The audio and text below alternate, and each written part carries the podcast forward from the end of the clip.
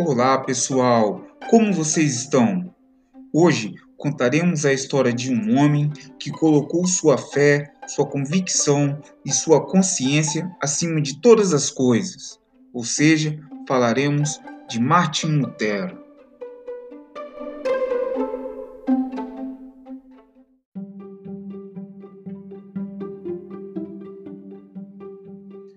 Como se sabe, o marco inicial da Reforma Protestante é tradicionalmente o episódio em que Lutero, em 1517, pregou nas portas da Igreja de Todos os Santos em Wittenberg suas 95 teses, denunciando como impróprias algumas práticas da Igreja Católica à época. No entanto, isso é, na verdade, o ponto culminante de um processo de contestação que recua a um período remoto no tempo.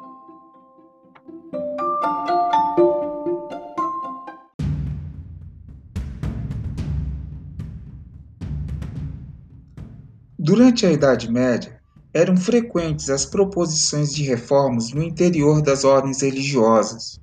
Além disso, era comum pregadores em vários territórios da Europa defenderem a volta a um cristianismo mais simples e espirituoso.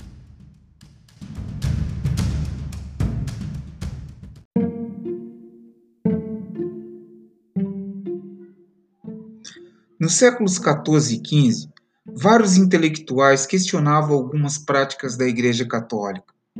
O inglês John Wycliffe, um teólogo de Oxford, por exemplo, denunciou a corrupção do clero e desafiou a autoridade da Igreja ao afirmar que qualquer um que tivesse fé poderia alcançar a salvação eterna. Outro precursor da reforma foi Jan Hus, pensador natural da Boêmia, que morreu queimado na fogueira em 1415.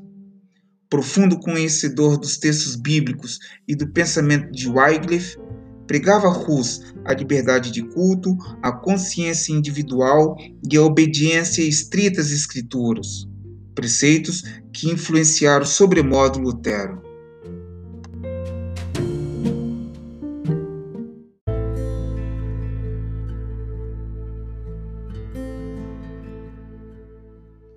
Martim Lutero nasceu em Eisleben, na Alemanha.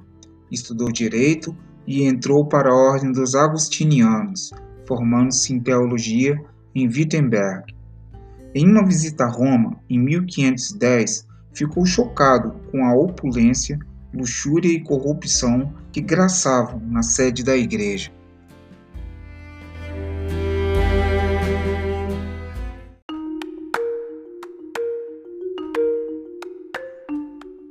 A partir daí, começou a defender a necessidade de uma reforma.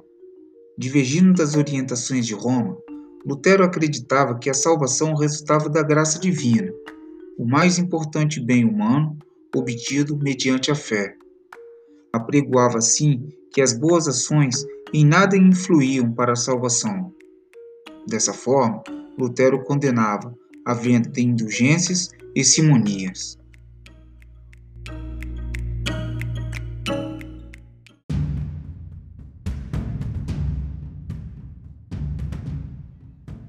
Por causa disso, Lutero foi considerado herege e, em seguida, excomungado pelo Papa Leão X. Sob a proteção de Frederico o Sábio, que há muito também cultivava uma atitude crítica em relação à Igreja, Lutero escreveu em 1520 A Igreja no Cativeiro da Babilônia e seu Manifesto à Nobreza da Nação Alemã, em que detalha a situação de expoliação a que se sujeitam os alemães em favor de Roma, auferindo assim a adesão de diversos príncipes à sua causa. Em 1522, vem à luz sua tradução da Bíblia para o alemão, concluída em 1534.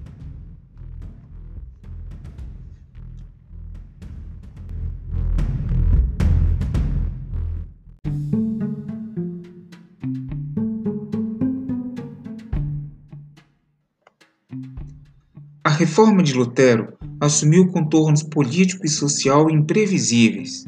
Os camponeses, por exemplo, ampliaram a noção de liberdade interpretando-a como uma extensão do direito natural para se libertarem dos grilhões feudais, iniciando assim uma sangrenta guerra, veemente rechaçada por Lutero e brutalmente reprimida pela nobreza alemã.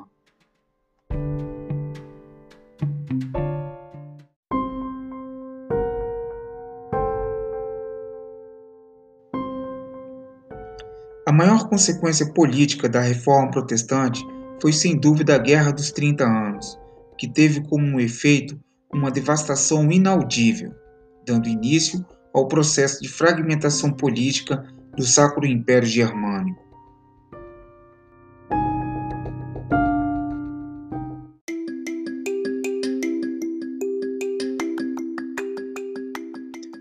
É isso aí. Espero que tenham gostado. No próximo episódio, falaremos um pouco mais sobre homens e mulheres cujas performances mudaram o rumo da história.